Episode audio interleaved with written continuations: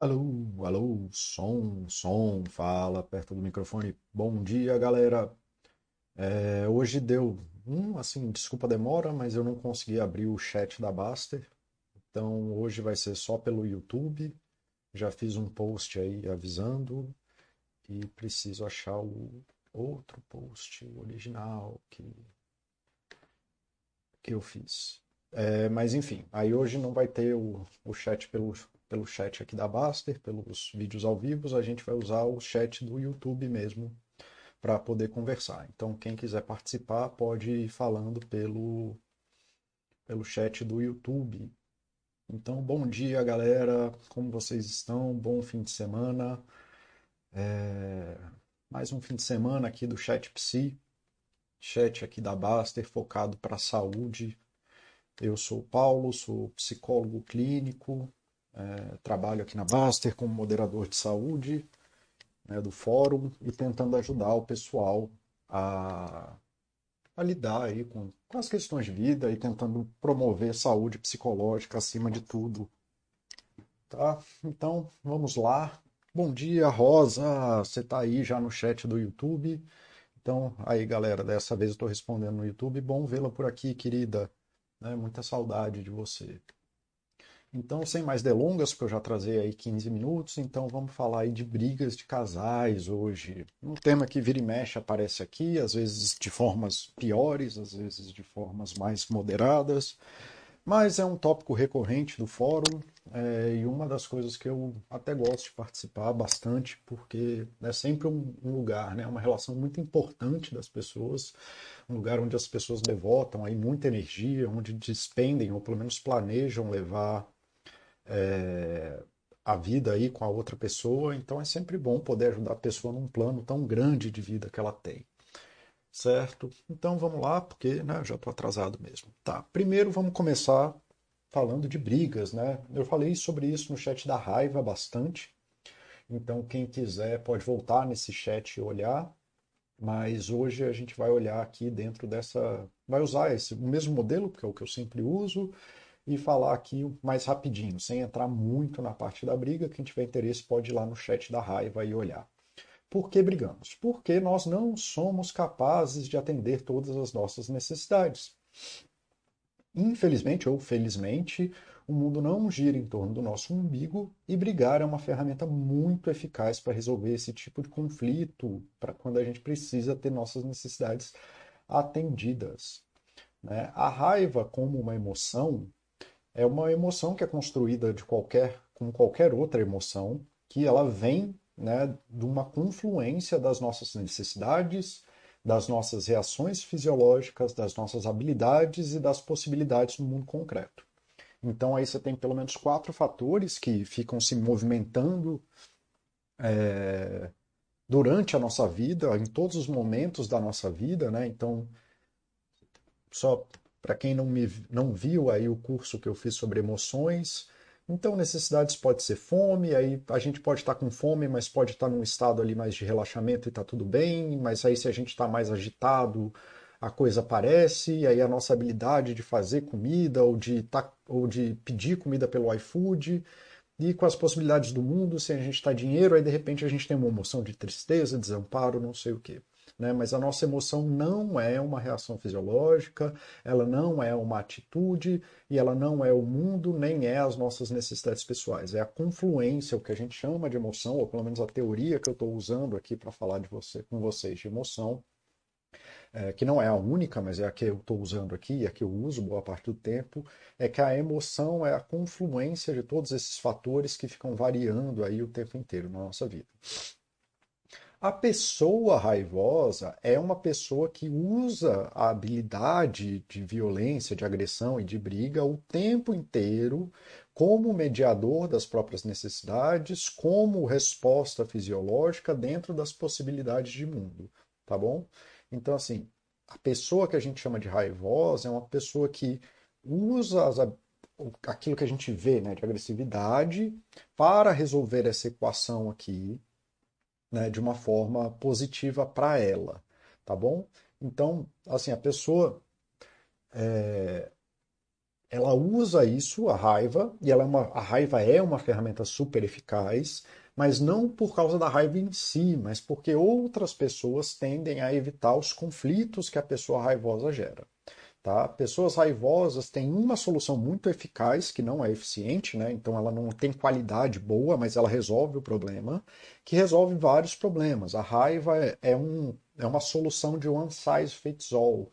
A maioria das vezes que a gente age com raiva, pelo menos no curto prazo, é, a gente acaba conseguindo o que a gente quer, porque as pessoas tendem a obedecer ou evitar o conflito com a, com a gente. É... Só um instante, gente. Pronto.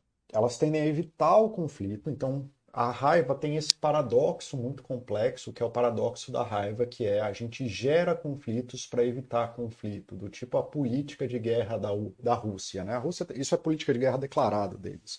Eles têm uma política de escalagem de conflito para resolver os conflitos. Então eles sempre vão dar um passo para cima. Isso aí, ou, é, ou era, eu não lembro mais, eu não ando mais lendo tanta teoria política, mas isso era a, a forma de, de percepção da Rússia de como ia gerenciar conflitos. O Brasil tem uma outra posição, né, que é simplesmente imitar o que o outro está fazendo, então nossas soluções diplomáticas são de reflexivas, né, de se eles deixam a gente entrar sem visto, a gente entra. Aqui também vai ser assim. A Rússia não, ela sempre dá um passo para cima.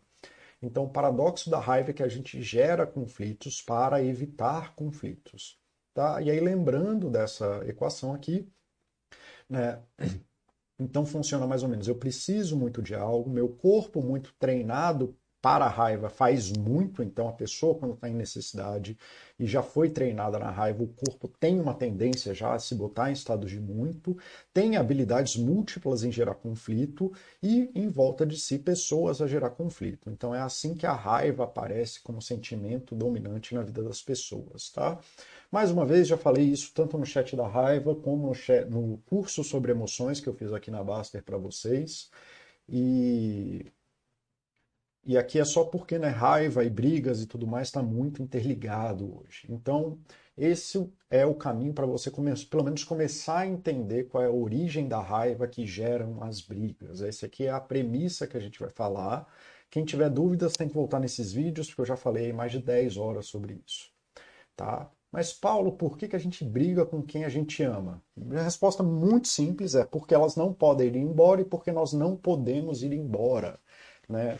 Mesmo as pessoas mais raivosas do mundo evitam conflitos em situações que têm prejuízos claros. As pessoas muito, muito raivosas evitam conflitos com policiais, com chefes, em situações de trabalho, em situações em que elas vão se envergonhar e coisas assim. Pessoas raivosas conseguem sim controlar os seus impulsos, mesmo que só seja nessas situações onde o prejuízo é claro, tá? Mas, geralmente, quando as pessoas estão aprisionadas, então, quando elas têm uma perspectiva de que o outro não pode ir embora, ou de que não há esse prejuízo do outro ir embora, ou de que ele não pode ir embora, de que ele está aí numa prisão, ou que o outro está numa prisão, aí a gente se dá a liberdade para brigar por N motivos, mas vamos ter que aceitar isso.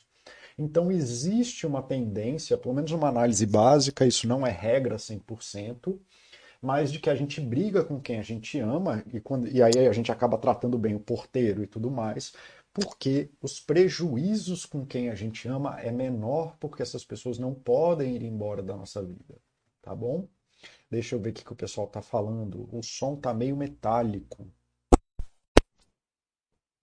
Que se eu estou ouvindo assim também. Eu estou usando o mesmo microfone. Hum. Cara, eu estou ouvindo aqui meu som igual eu sempre ouvi, até porque eu estou ouvindo sempre o mesmo. Será que é o microfone que está batendo no meu zíper? Deixa eu tirar aqui o, o casaco.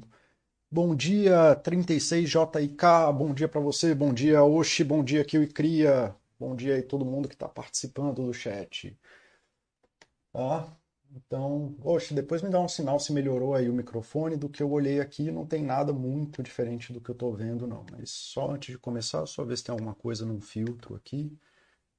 Hum, não, os filtros estão normais, está tudo como sempre teve, Oxi. Não tô, pelo menos nas minhas configurações, não estou vendo nada de diferente. Se alguém mais estiver ouvindo som metálico aí, me avisa. Rosa tá falando que tá ok, então vou seguir, tá, querido? É, talvez seja seu fone aí que esteja com mau contato aí, acaba fazendo isso também. Então, voltando aqui ao chat.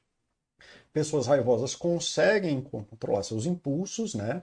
Então, isso a gente vê com isso, que você não vê pessoas raivosas saindo brigando com policiais a esmo, isso é só quando as pessoas estão realmente fora de si, num, num estado de descontrole total. É, mas aí a gente acaba brigando mais com quem a gente ama, porque eles não podem ir embora, e então a gente pode gritar e brigar com eles sem ter prejuízo, ou porque a gente está num estado tão mal que a gente não pode ir embora e aí a gente acaba perdendo o controle também. Então esses são os dois fatores principais aí, pelo menos numa análise simplória, que levam a brigas, tá bom? A maioria de nós tem apenas, né? Ah, mas a maioria de nós não tem apenas o mecanismo da raiva. Isso aí era quando eu estava falando especificamente da raiva e de pessoas raivosas e como que pessoas raivosas se tornam raivosas. E aí tem esse paradoxo da raiva que eu falei. Mas a maioria de nós não tem esse problema. A gente tem mecanismos de outros tipos, a gente tem outras habilidades, a gente tem algum tipo de autocontrole, tá? Mas, infelizmente, porque a nossa sociedade é muito focada nos problemas e pouco focada nas soluções psicológicas, as pessoas não têm consciência de como lidar objetivamente com esses conflitos. Eles acabam fazendo as coisas, mas sem sabendo por quê. É uma coisa que eu falo muito no meu consultório, e não é só, dessa vez não é da população enviesada, não. Isso aí, eu, quando eu dou palestra também, isso acontece muito, tanto com psicólogos como com público leigo de se eu, se, uma, se eu chego lá e falo, começo a falar de problemas, todo mundo sabe fazer bíblias inteiras, fazer relatos extensos dos problemas que eles têm, mas quando eu pergunto, me fala com detalhes por que, que algo bom é bom para você, todo mundo se cala, inclusive psicólogos, tá? Então, assim, é um problema geral. A gente, a gente dá muita atenção e consegue fazer descrições muito acuradas, muito detalhadas do que é problemático, mas a gente não tem esse tipo de atenção e detalhamento e atitude consciente em relação ao que é bom. Tá? Então, assim, isso aí é até bom para alinhar os propósitos desse chat se no final desse chat você chegar e falar, nossa, Paulo, eu já faço tudo isso, mas eu não percebia que eu fazia, esse chat foi um sucesso, tá? Porque aí eu já estou conseguindo trazer isso para a tua consciência e você vai tentar lidar com isso de uma forma mais objetiva. Então, só de você ter clareza de que o que você está fazendo é bom e promove o bem, esse chat já seria um sucesso, tá bom?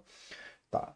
E como quem a, gente ama está costurado nas nossas vidas, é, nós não queremos que as pessoas se afastem. Então, quando a gente acaba brigando, mesmo sem querer, é, a gente acaba achando outras soluções, mas sem saber o que está fazendo. Tá? A parte boa é que isso significa que a gente tem uma vida suficientemente boa para fazer isso no automático. Nunca houve uma necessidade de trazer isso para o campo de atenção, que é o que acontece. A gente está lá com a vida boa, e aí, quando começa a ter problemas, a gente fala mal dos problemas, mas nunca se atentou que o bom não é naturalmente bom. O bom deveria ser alvo de atenção e de devoção, tanto quanto o mal.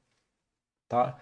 Então, como evitar brigas, né, que é o objetivo do chat? Então, começa com isso: tomar consciência das estratégias que facilitam a comunicação em detrimento das brigas. Tá? Isso é o beabá e especialmente nos nossos relacionamentos amorosos, tá? Por quê? Porque em uma vida inteira todo tipo de coisa vai acontecer obrigatoriamente. Se você vai passar lá muito tempo com quem você está casado, casada, coisas ruins acontecerão, conversas difíceis acontecerão e momentos de ruptura acontecerão. Saber lidar com os momentos difíceis, tendo estratégias para isso, estratégias de forma consciente, aumenta as chances de não escalar problemas. Opa! Saber, né? De. Vamos mudar. Quem sabe faz ao vivo. Não escalar problemas. Caso de ruptura, de ter um fim pacífico, onde você consiga preservar a relação que você teve com a pessoa enquanto você teve. Tá bom? Então, esse aí é o premissa aí do porquê que a gente deve evitar brigas. Vamos lá. Número um, violência não é o caminho. Sempre, sempre, sempre, não há outra situação. Isso é uma coisa que se repete na minha vida pela natureza da minha profissão. Os meus pacientes mais difíceis são os preocupados em se justificar dos erros ao invés de reconhecê-los. Tá? Violência não é aceitável. Violência física, verbal, psicológica, emocional, patrimonial ou de qualquer outro tipo. Violência não é uma forma aceitável de se relacionar com uma pessoa que você está dividindo a sua vida. Na verdade, violência não é uma forma de se relacionar, ponto final. Mas especialmente, né, se você está dividindo a vida com uma pessoa, com seus filhos, seja lá com o que for, é, não é uma forma aceitável. E quem está preocupado em se justificar das razões da sua violência, ao invés de perceber os erros, entenda, você está fazendo a coisa mais complicada possível, que é negociar o inegociável. Este é o pior caminho possível. Então, um, né, como é na grande maioria das coisas, é entender e que você tem um problema. Se você é violento, age com violência, se você comete e violência não é só dar um tapa na cara, bater, não sei o que, ameaçar com faca. Existem violências físicas, verbais, psicológicas, emocionais, patrimoniais e outros tipos de violência, assim por dizer. Tá bom? Então, quem age com violência, mas não percebe e não se responsabiliza pela violência, cara, este é o primeiro caminho e se você não consegue fazer isso, esse chat talvez só sirva para você começar a perceber o tanto que é importante separar com isso. E isso já seria um fim aceitável para mim também. Tá? Caso você, você, homem ou mulher, tenha comportamentos agressivos, violentos, reconheça, aceite, peça ajuda e monte estratégias para mudar. Muita atenção também aos comportamentos agressivos fora da relação acusar o parceiro para os amigos, xingar o parceiro, a parceira para os amigos, ficar fazendo revanches, vinganças, disputas pelo certo. É, ah, então se ele fez isso, eu vou fazer aquilo. Tudo isso é violência, tá? Chantagens, ameaças veladas, vinganças são tipos de violência psicológica. Ficar xingando o parceiro ou a parceira para os amigos, lembre-se, essa é a pessoa que você está escolhendo para dividir a sua vida ou passar a sua vida inteira. Isso não faz o menor sentido. Por que, que você está xingando a pessoa que você decidiu viver a sua vida com? Ou você está num momento de descontrole, ou essa pessoa de fato é aquilo que você está falando e não faz o menor sentido você estar tá com essa pessoa. Se for verdade, se você de fato estiver na relação com seu inimigo, se afaste o mais rápido possível e o mais longe possível, tá? Não tratem, se você trata de alguma forma o teu parceiro como seu inimigo, é... e de novo, aqui eu estou falando de você porque eu não estou falando com seu parceiro. Se eu estivesse falando com seu parceiro, seria a mesma coisa e não adianta você ficar justificando que você trata seu parceiro por inimigo porque ele te trata como inimigo, porque aí volta nisso aqui. A violência não é aceitável, você que tem que se responsabilizar pelas suas ações. Então, assim, se você trata seu parceiro como inimigo, ou você está absolutamente errado, porque você está no caminho da violência, ou isso é verdade e aí você precisa se afastar, não há motivo razoável para você estar numa parceria com um inimigo, ok? Pronto. Tá? Então tá. Então a primeira coisa que eu falei é a gente precisa aceitar que violência não é um caminho e que violência não é apenas física, é verbal, psicológica, emocional, ficar jogando dinheiro, ficar jogando finança na cara, ficar falando que é, o, é eu que trago a grana para casa, ficar falando de você fez isso, você fez aquilo, porque você fez isso, eu não vou fazer aquilo. E, tudo isso é violência, tá, gente? Eu não vou entrar nesse detalhe todo, mas tá aqui, lembrem, violência não é bom. De forma geral, se você trata seu parceiro como inimigo, muito provavelmente você está sendo violento com ele, tá? Seguimos. Aceitação. Aceitação também, já fiz um chat sobre aceitação, mindfulness e meditação. Nesse sentido, a aceitação não é no sentido de aceitar que, que você é violento. Isso aí é, é, também é importante, mas para você poder lidar com a sua violência. A aceitação né, e entre elas o conjunto de técnicas ou outras técnicas, mas entre elas meditação e mindfulness, elas são essenciais para ter um espaço psicológico na relação. Se antes eu estava falando de aceitação no contexto de você se aceitar como uma pessoa violenta, porque isso é o que vai abrir espaço psicológico para você mudar, aqui eu estou falando da aceitação das pessoas na relação. Eu erro, você erra, sua parceira erra e todo mundo erra. Não dá para viver uma, pessoa, uma vida com pessoas que não aceitam erro. Rela, ou erros, né? Relação são espaços de construção pessoal, como o Baster diz, ou morre como indivíduo ou evolui junto, tá? Relações são espaços para trabalhar os erros, não é para ficar fazendo lista de quem erra mais, ou acusando os outros de erros, ou achando que você é o juiz do planeta, que você vai é, mudar os erros da pessoa e você é o juiz que determina quais são os erros que as pessoas vão fazer, ou vão resolver na vida, tá bom? Então, assim, só para falar, louça, preço de mercado, maquiagem, fronha da cama, futebol, jantar, qualquer coisa de cotidiana, provavelmente tem 99% de chance de não ser um motivo para briga. Se você não consegue lidar com isso, ou você está transferindo suas necessidades para o parceiro, ou você tem problemas atendidos na relação está sensível a essas coisas pequenas, mas você não está conversando sobre o que é importante, ou você está numa relação muito ruim que volta para aquela coisa de que você provavelmente deveria se afastar ao invés de ficar acusando seu parceiro. Tá? Então, é importante ter essa perspectiva de que você ficar numa briga eterna porque seu seu parceiro, sua parceira comete erros, é o pior caminho possível. Ah, Paulo, mas aí a pessoa vai montar em mim, vai fazer aquilo. Mais uma vez, se você está casado com seu inimigo, talvez você deva se afastar dele. Você não deva estar tá ali para tentar conversar as coisas. Talvez se a coisa é tão terrível assim, você tem uma expectativa. Não entendo por que você estaria casado com uma pessoa que vai montar em você. Tá? Isso já, já é um contrassenso pensando em relação. Então, o espaço da aceitação é mais ou menos é para gerar o espaço que a nossa casa deveria ter, o espaço de santuário. Não significa que as pessoas são perfeitas, não significa que o mundo é perfeito, não significa que as coisas são maravilhosas e não significa que você tenha que viver com as piores coisas que uma pessoa faz. Aceitação significa que você montar um espaço seguro, um santuário, onde as dificuldades das pessoas podem ser trabalhadas, tá bom? É isso, é poder gerar o espaço onde a pessoa pode existir no campo de fragilidade dela. Porque, mais uma vez, tem coisa pior do que voltar para casa com a expectativa de ter outra briga além do dia estressante que a gente tem. Então, se a gente não se sente confortável ou não, não temos conforto para lidar com o outro, ou com a nossa parte difícil da vida, do que, que serve uma relação, do que, que serve uma casa que não nos protege ou que pior, que está sempre em risco de desabamento.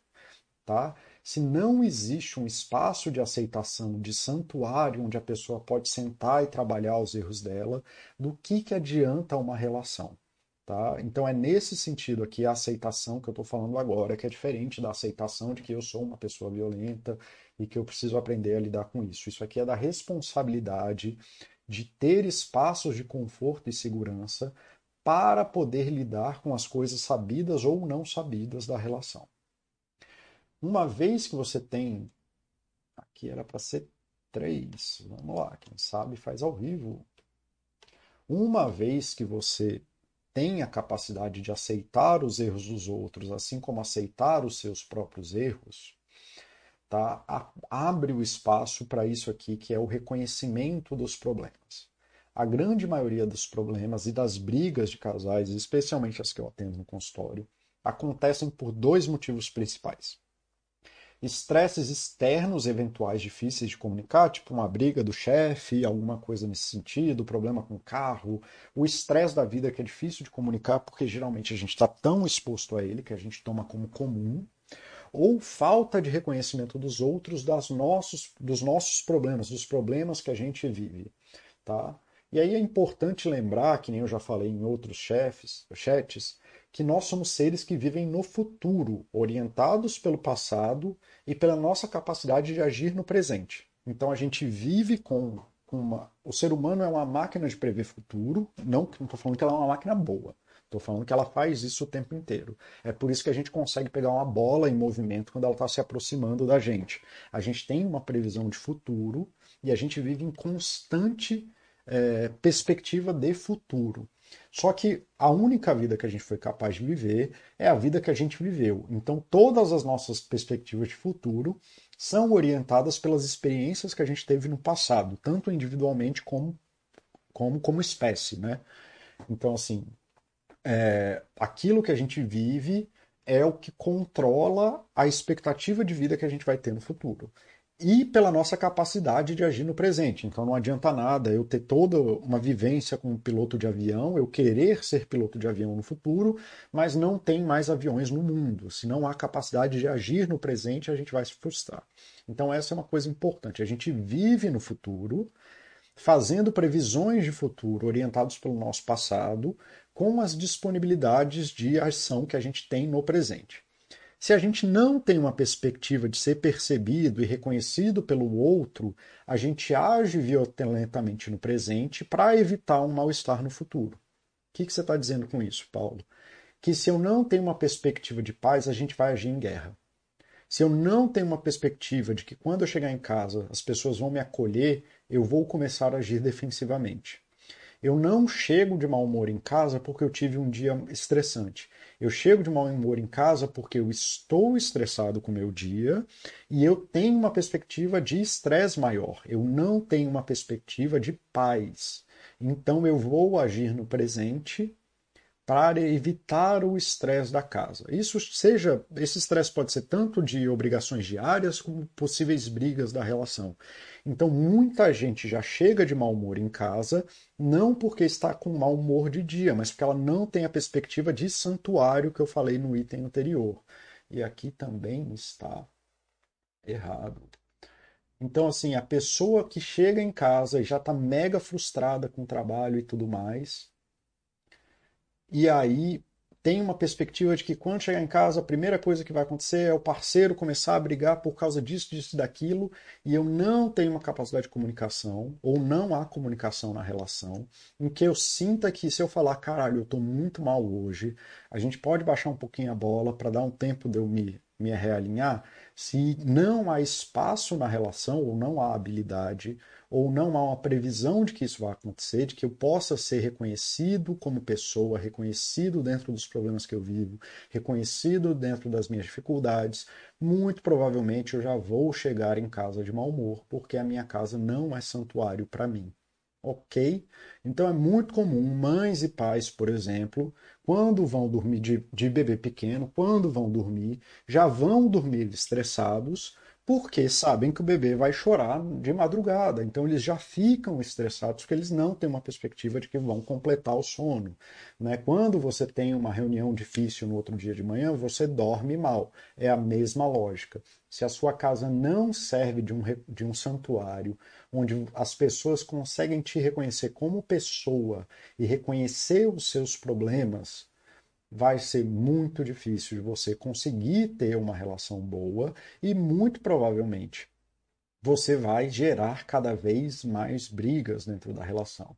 Então, assim, um, a gente precisa saber que agir com violência é ruim. Dois, a gente precisa ter uma perspectiva de relação como santuário. E três, a gente precisa ter habilidades para reconhecer os problemas do outro. Se a gente tiver uma expectativa de ser acolhido, reconhecido e ajudado nas nossas dificuldades, as coisas melhoram. Mas se não temos essa, essa expectativa, no momento de estresse a gente vai tender a agir violentamente para afastar o estresse. 99% dos nossos problemas nem precisam de solução, eles só precisam de espaço. 99% das coisas se resolvem com tempo e conversas. Mas se a gente não tem essa perspectiva, a gente acaba agindo no presente agressivamente para evitar mais problemas. Então vamos fazer o Marshall, Marshall Rosenberg ficar mais rico ainda. Aprendam CNV. Para quem não tem ou se percebe com dificuldade nesse tipo de capacidade, comunicação não violenta, e também tem um chat sobre isso na Baster, é uma das formas mais simples de você dar esse passo. É um livro que você consegue ler em duas tardes, você aprende a começar a praticar no mesmo dia é, é uma ferramenta bastante útil para quem tem dificuldade com essa parte e eu nunca recebi uma crítica de paciente meu desse livro, tá bom? Nossa, eu errei tudo aqui. Qual é a importância de reconhecimento dos problemas? Por que, que isso é importante para o ser humano? Então, galera, É... Tem essa série chamada For All Mankind, que é uma série maravilhosa, que eu gosto muito. É... E tem essa cena, que é uma cena que o cara tá brigando com a esposa. Eu não vou passar aqui para o YouTube não bloquear o vídeo depois. É... Cena do é, para o YouTube não buscar depois, mas é uma cena, eu vou deixar aqui para vocês poderem ver depois e para vocês saberem interpretar o que, que eu estou dizendo.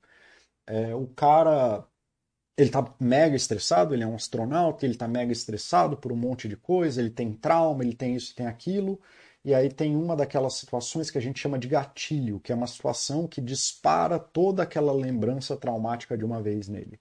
Né?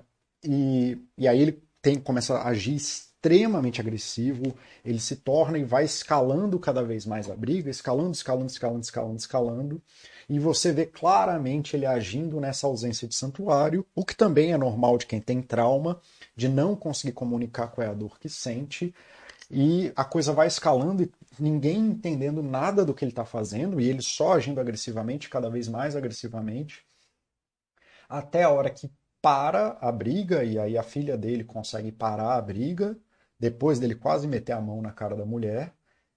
E depois eles mudam dessa comunicação agressiva, da comunicação violenta, para uma, uma comunicação de reconhecimento da dor, reconhecimento da pessoa. E aí vocês podem achar que isso é fantasia, mas eu já vi isso acontecendo centenas de vezes. Provavelmente, se for contar exemplos isolados, eu já, já devo ter visto a mudança nesse tipo de comunicação mais de centenas de milhares de vezes, assim, deve estar perto de milhão já. E é desse jeito que está aparecendo na, nesse vídeo. Quando você aprende a se comunicar de uma forma que você reconhece a necessidade do outro, que você reconhece os problemas dos outros, é esse tipo de efeito que tem nesse vídeo que acontece. É um negócio surreal quando isso acontece. É uma coisa que acontece muito comigo, porque muitas vezes eu sou a primeira pessoa a ouvir algo que machuca a pessoa há muitos anos, e é sempre esse efeito de de repente desmontar toda uma briga. Esse espaço de santuário onde você pode ter seus problemas reconhecidos, que isso é aberto é, que as outras pessoas tá, estão lá para te ajudar nos seus problemas, é um negócio surreal como isso muda a vida das pessoas quando elas aprendem a fazer isso. Então, assim, CNV não é a única linguagem sobre isso, não é a melhor linguagem sobre isso, mas é a, geralmente é a primeira é, linguagem que tem sobre isso e é mais fácil de aprender. Dá para ler o negócio em duas tardes e aprender e você consegue praticar quase que imediatamente porque é muito simples. Então, assim, para quem tem interesse nisso, é, para quem quer melhorar a qualidade de relação, se percebe brigando, saibam que, cara, é uma ótima coisa e tá ali o vídeo, né, que eu já postei ali no chat. O tanto é daquele jeito, tá? Eu sei que a cena é fictícia, mas é daquele jeitinho mesmo que acontece. Acabei de receber uma mensagem do Thiago falando que o chat da Baster está aberto, já de volta, então quem quiser estar tá online lá comigo também pode ficar lá. Hoje eu vou continuar aberto aqui no YouTube, então se quem estiver aí assistindo pelo YouTube quiser falar, também estou por aqui, tá, gente? Então estou nos dois chats aqui hoje. Seguimos. Tá. Para desescalagem, né? Então mesmo que você tenha ali, você já percebeu que violência é um problema, você já é, aceitou isso, criou espaços de aceitação e passou a lidar melhor com os erros do seu, do seu parceiro, da sua parceira, já está passando ali para o processo de comunicação, mas nem tudo na vida são flores, e tem dias que o bicho pega, e tem dias que não tem boa vontade no universo ou parceiro, parceira que ajude. Né? Tanto por motivos de conflito pessoal, da relação, seja como for. Então aprendam a desescalar brigas. E é lógico que para isso você precisa ali, é muito bom trabalhar nos outros tópicos que eu já falei aprendam a sair de um estado de muito, né, que é a metáfora que eu uso aqui para falar das emoções de forma geral, daquela agitação, da raiva, da ansiedade, para os estádios médios e de poucos.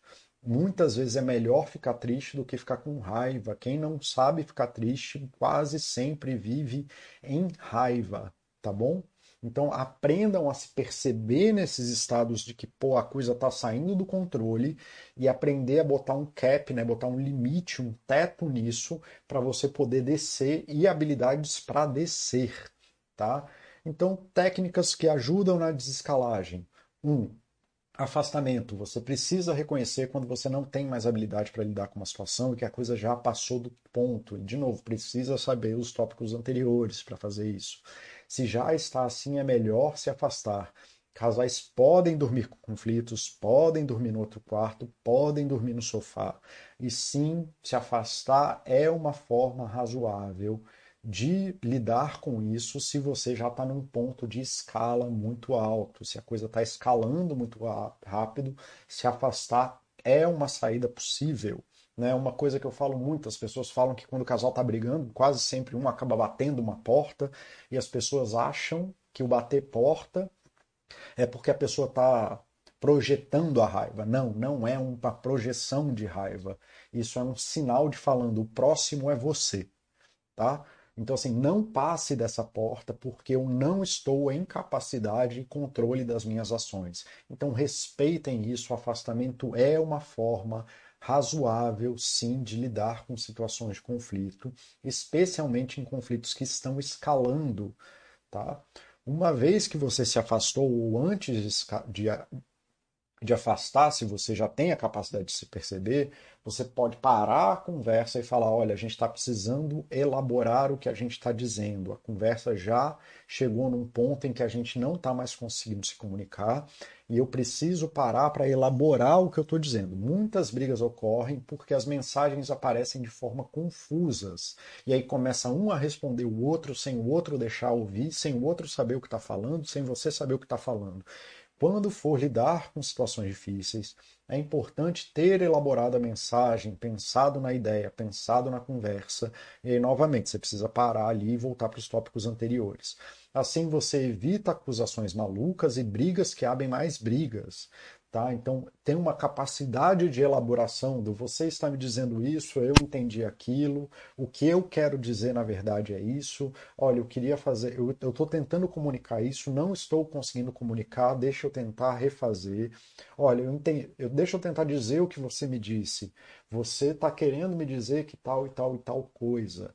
Tá? É um exercício tanto de interpretação como de comunicação. Então, onde você está muito atento a tentar elaborar o que o outro está dizendo, como você está tentando elaborar suas próprias ideias. Então, para evitar escalamento de brigas, vocês têm que partir de uma presunção de que vocês não sabem o que estão dizendo, nem o que estão ouvindo, e tentar elaborar junto com o parceiro, a parceira, qual é a comunicação que está acontecendo. Tá bom? Outra técnica de desescalagem, estabelecer o objetivo da conversa. Todas as conversas são possíveis, mas não é possível ter todas as conversas ao mesmo tempo. Tá? E isso é uma coisa que eu acho que o jeito mais fácil de explicar aqui é a própria Baster. Tá? Aqui na Baster, de forma geral, há espaço para ter todas as conversas possíveis. Tá? Então, assim, a gente, de forma geral, existe pouquíssima moderação. Vocês acham que tem muita moderação, mas não é porque a gente modera muito, é porque tem muita postagem, não é porque a gente modera muitas coisas. Tem muita mesmo, assim, no sentido de acontece muito, porque o volume de postagem na Baster é alto, mas na verdade a gente modera muito pouco. A gente só modera aquilo que é realmente complicado. Então, assim, a gente permite quase todo tipo de conversa, o que não dá é ter tópicos com todas as conversas ao mesmo tempo, senão a coisa fica maluca. Então, assim, a gente tende a querer que o tópico seja organizado dentro do tema do tópico. E quando tem conversas muito complicadas, como foi a questão do Covid, de ETF e tudo mais, geralmente a gente centraliza em um tópico só, onde possa organizar os objetivos da conversa. Então, ter um acordo de casal de tentar resolver os problemas contidos em um problema ou um sistema de problemas e saber voltar para saber quando que a conversa está abrindo outras múltiplas conversas que não são o foco da discussão.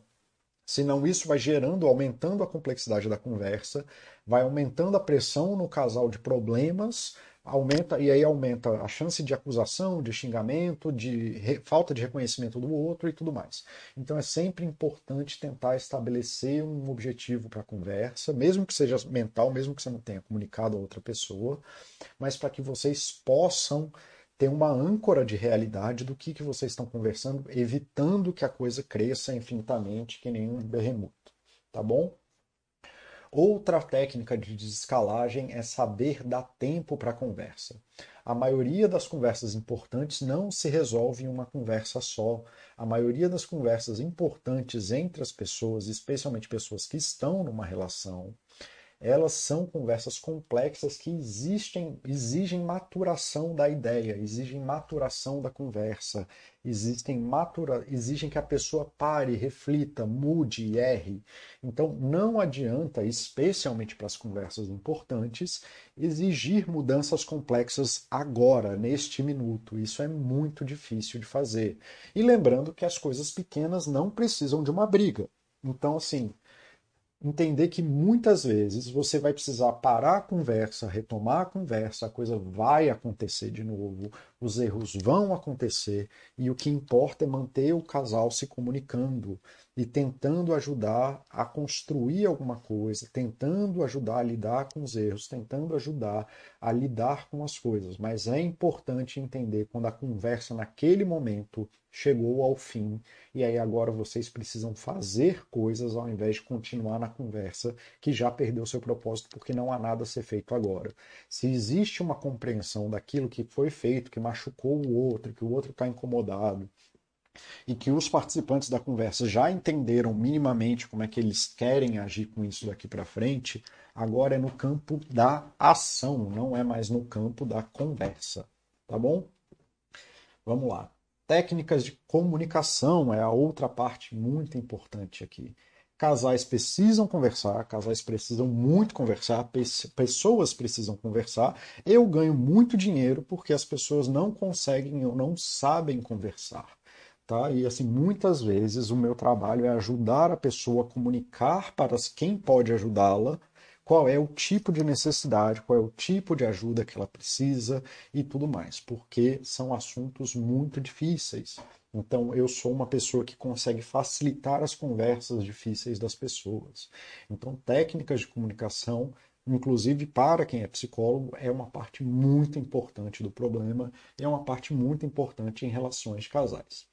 Regras básicas de terapia de casal. Telepatia não existe. Então, para a técnica de comunicação, existe uma presunção de comunicação. O que não foi falado não é sabido. Parem de achar que alguém deveria saber o que só existe na sua cabeça. Parem de achar que as suas regras de mundo são óbvio. Sim, a gente geralmente se aproxima de pessoas que têm alguma afinidade com a gente, que têm alguma facilidade ou é, conexão de ações mas isso não significa que as suas regras de mundo e que as coisas que existem na sua cabeça são óbvias. E nada disso sobrevive ao tempo. Pessoas mudam, você muda, eu mudo, seu parceiro, sua parceira vai mudar. A comunicação é a única forma humana de construir um mundo junto. Se vocês não se comunicam, vocês se instrumicam. Oh, tá? Então, assim, não adianta ficar pensando que o outro deveria saber, que o outro precisa saber, que o outro tem que saber e que é óbvio que ele deveria saber. O que não foi falado não é sabido, não há motivo nenhum para que o outro, você tenha a presunção de que o outro saiba algo que você não comunicou a ele, tá? E aí, lembrando que a gente está ali no 2, no 3, a presunção de reconhecimento, que, que o outro já tem um espaço onde você vai falar alguma coisa e ele vai reconhecer positivamente que aquilo é uma necessidade sua e vocês vão trabalhar isso ou dar espaço para a coisa acontecer. Mas telepatia não existe, não é um bem dado aos seres humanos. Comunicação é a única forma possível de um humano acessar as suas questões pessoais. Regra 2 de terapia de básica, né? De terapia de casal. Intenções não são ações. Não adianta viver no mundo do pensamento e não adianta viver num mundo onde as suas intenções são maiores que os efeitos das suas ações. Assumir a responsabilidade dos efeitos das suas ações concretas no mundo são mais importantes do que as intenções que só existem na sua cabeça. Lembrando sempre que o santuário não é lugar para juiz, é lugar para o outro poder trabalhar o erro dele. Então não é nem para transformar isso aqui de que intenção não serve para nada, de que isso é justificativa para você ficar acusando o outro ou para ficar se defendendo do que o outro fez. É uma questão de responsabilidade, de saber que as suas intenções afetam o mundo e que esses efeitos são as únicas coisas que as outras pessoas têm acesso. Então você podia ter a intenção de chegar na hora para buscar o seu marido, a sua esposa, sei lá, mas você atrasou isso causou desconforto nele, nela. Ok, isso causou desconforto. Eu só estou falando que é importante reconhecer esse desconforto. Ah, mas não foi culpa minha porque eu fui no trânsito e barará. Tudo bem, é isso, assim, tudo bem, não precisa ser culpa sua, mas o seu atraso causou um mal-estar na pessoa, e isso é importante de ser reconhecido. É, você fez um jantar maravilhoso e não sei mais o que, e aí, mas aí deu tudo errado na última hora e a sua parceira se frustrou, seu parceiro se frustrou. Sim, porque ele estava com expectativa que você ia fazer alguma coisa e você não fez tá? E havia um acordo sobre isso, não no mundo da telepatia, tá bom? Então, assim, é nesse sentido, tá? De que as suas ações no mundo superam as suas intenções, porque ninguém no planeta tem acesso às suas intenções pessoais. E ninguém tem que ficar agradado 100% com as coisas que você fez, especialmente se eles não sabem o que você estão fazendo. Então, vamos lá, continuando. É mais fácil, como técnica de casal, como percepção de técnicas de casal, é muito melhor você ancorar o teu casamento, mais do que em telepatia e pensamentos, outras expectativas pessoais de mundo, em propósito, em compromisso na relação. Muito mais importante do que ficar na briga de certo e errado. A grande maioria das coisas não tem nem certo nem errado. É um esforço do casal em se movimentar, cada um na sua responsabilidade assumida, tá? Que é o tal do compromisso, na direção daquilo que vocês querem como uma vida, que é o propósito. Então vocês precisam disso, né, de ter responsabilidades assumidas dentro da comunicação de casal, sabe, e cada um sabendo aquilo, né, como que aquilo está colaborando para construir a vida que vocês querem. Isso seja para comprar apartamento, orçamento da casa, na criação do filho, relação com familiares, etc, etc, etc. Para qualquer coisa que seja significativa para o casal, é importante entender como que isso colabora para o conjunto de vida que vocês estão construindo como casal, assim como quais são as responsabilidades assumidas individualmente. Discutir o certo e errado de uma vida a dois é a coisa mais maluca que existe no mundo. Não existe. Se existem 3, 7 bilhões de pessoas no mundo, e se todas elas casarem hoje, você vai ter 3,5 bilhões de formas de viver uma vida a dois. Então, como que você acha o certo e errado? Mesmo se existisse, a gente não saberia oferir qual é o certo e errado. É muito mais fácil vocês discutirem o que é bom para vocês e se comprometerem com o que é bom para vocês. Tá? Ninguém precisa querer nada. Relacionamentos, por definição, exige que as pessoas abram mão de seus próprios interesses, parcialmente, obviamente, em nome dos interesses do casal e do parceiro. Afinal, ninguém casa para ficar sozinho. Então é a história que o Baster fala: ou a gente morre como indivíduo, ou evolui junto, ou morre como indivíduo. Né? É a sabedoria aí das frases de Baster, né? para os cleitonildos que adoram isso aí. Então, estar numa relação envolve abrir mão dos seus próprios interesses em nome dos interesses do casal e do parceiro. Buscar uma vontade pura da querência do outro é uma busca maluca de ego, é só uma forma de dizer que a pessoa só tem um querer genuíno se for igual ao seu querer. Acima de tudo, destrói o esforço genuíno da pessoa na relação em nome dessa entidade mística. Tá? Ninguém quer acordar 50 vezes por noite para cuidar do filho. Ninguém, ninguém. Quem está falando isso está mentindo. Existem pessoas que lidam bem com isso, mesmo entendendo que elas não querem. Existem pessoas que lidam mal com isso, mas ninguém tá, depois de seis meses de criança, vai falar: Nossa, que bonito, né? Tem três meses que eu não durmo, acordei 50 vezes à noite para cuidar do meu filho. Isso não existe, ninguém quer isso. Ainda assim, a gente ama nossos filhos, ainda assim, a gente está disposto a fazer sacrifícios. E quem acha que só pode amar o filho se você quiser acordar de madrugada, quando você está cansado exausto depois de três meses sem dormir, é maluco. É a mesma coisa que você falar que você só pode fazer sei lá, que qualquer coisa que você possa fazer só é, vem dessa querência genuína. E mais uma vez eu defendo que isso é só uma forma de defender o ego para falar que o mundo só é válido se for igual ao seu querer, igual às suas perspectivas.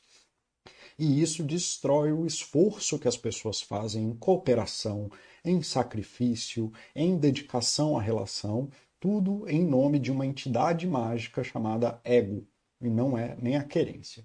Tá?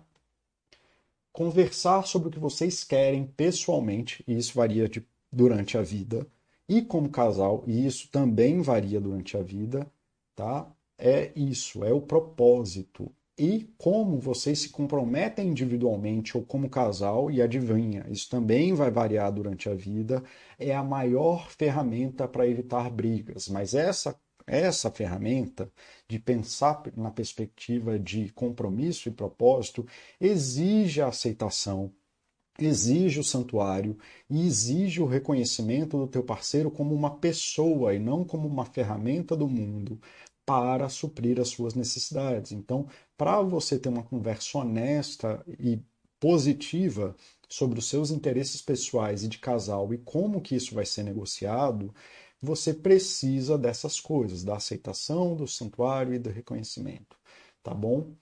É, e é isso, em última instância, que vai evitar 99% das brigas de casal. Tá certo? É... Conversas difíceis, essa aqui é uma extra, tá? Conversas difíceis precisam de lugar e tempo. Muitas conversas difíceis, por falta de habilidade dos parceiros, acontecem em situações caóticas, dentro do carro, onde você está dirigindo e num lugar fechado, no meio de conversas de bar, no meio de pressão social e álcool alcoolizados, essa eu não vou nem me dar o trabalho de explicar, no meio de outros estresses da vida cotidiana, no final do dia, quando já estamos cansados. Conversas difíceis melhoram muito se as pessoas entendem que você precisa de um espaço e um tempo né, na maturação da conversa para elas acontecerem. Então, vocês perceberem que precisam de algo que vai ser difícil de comunicar e tentarem achar o espaço e combinar com o parceiro essa necessidade desse espaço de lugar e tempo, evita que essa conversa apareça no meio de uma situação caótica, que aqui tem alguns exemplos, mas não se define apenas nesses, tá bom? Então, no meio da viagem é uma merda também, etc, etc, etc. Aprendam a lidar com o espaço e com o tempo para fazer as buscas difíceis da relação.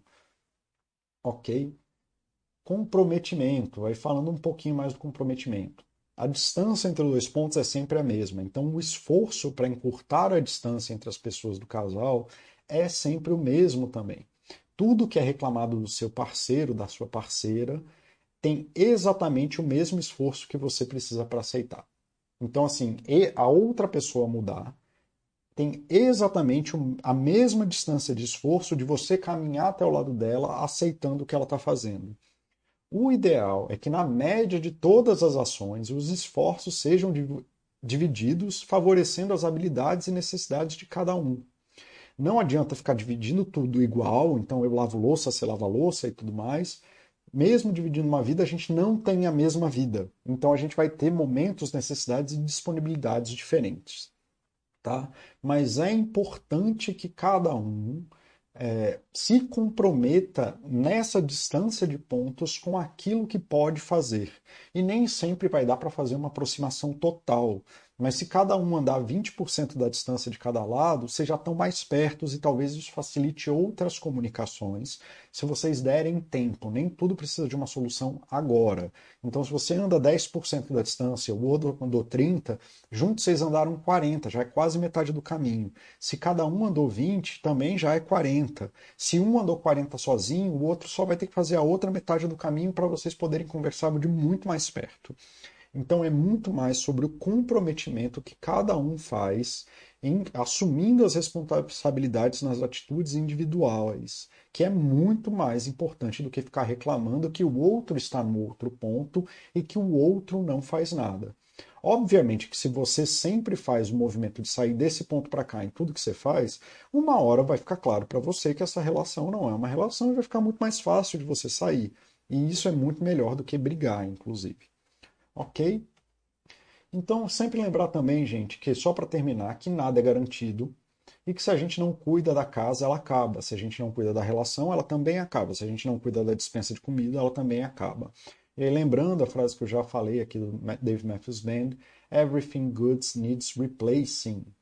E também essa outra frase aqui da Flaira Ferro, que é sempre bom lembrar que a gente tem muito mais o que melhorar antes de cobrar a melhora dos outros. Então é uma música muito linda, Me Curar de Mim, da Flaira Ferro, que tem um sotaque maravilhoso também, diga-se de passagem. Né? Fiz em mim uma faxina, encontrei no meu umbigo o meu próprio inimigo que adoece na rotina. Então, muito mais fácil a gente melhorar nossos 5% do que passar 40% do nosso tempo brigando com o outro. E, e o ser humano é esquisito armadilha de si mesmo, fala de um amor bonito, mas aponta o erro alheio, né?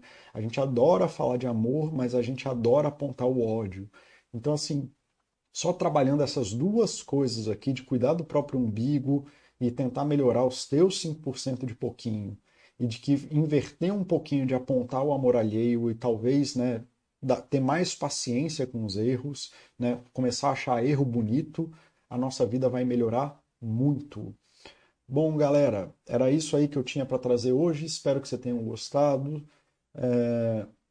Boa tarde, Jofeneu. Bom revê-lo por aqui, querido. Fazia tempo que você não aparecia ao vivo aqui pra gente. Era só isso que eu tinha para hoje. Mais uma vez, desculpa pelo atraso, galera. Deu um problema no... na hora de ligar o chat da Baster. O Gustavo resolveu aí no meio do caminho, mas está feito. E seja como for, o chat fica gravado aí para quem quiser ver depois também, quem foi prejudicado aí de não poder participar ao vivo. Vocês sempre podem me procurar na Baster mesmo, fazer alguma pergunta, algum comentário, sugerir algum tópico. E eu vou encerrando por aqui, porque com esse atraso também já ficou muito tarde hoje.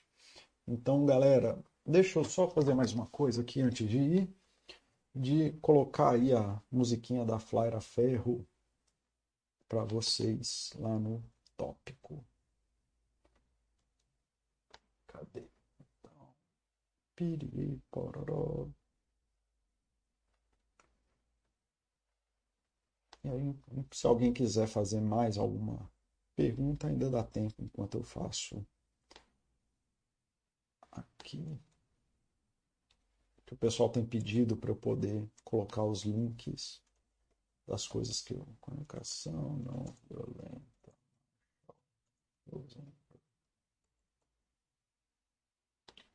Pronto. Tá aqui o link do livro também. Ah.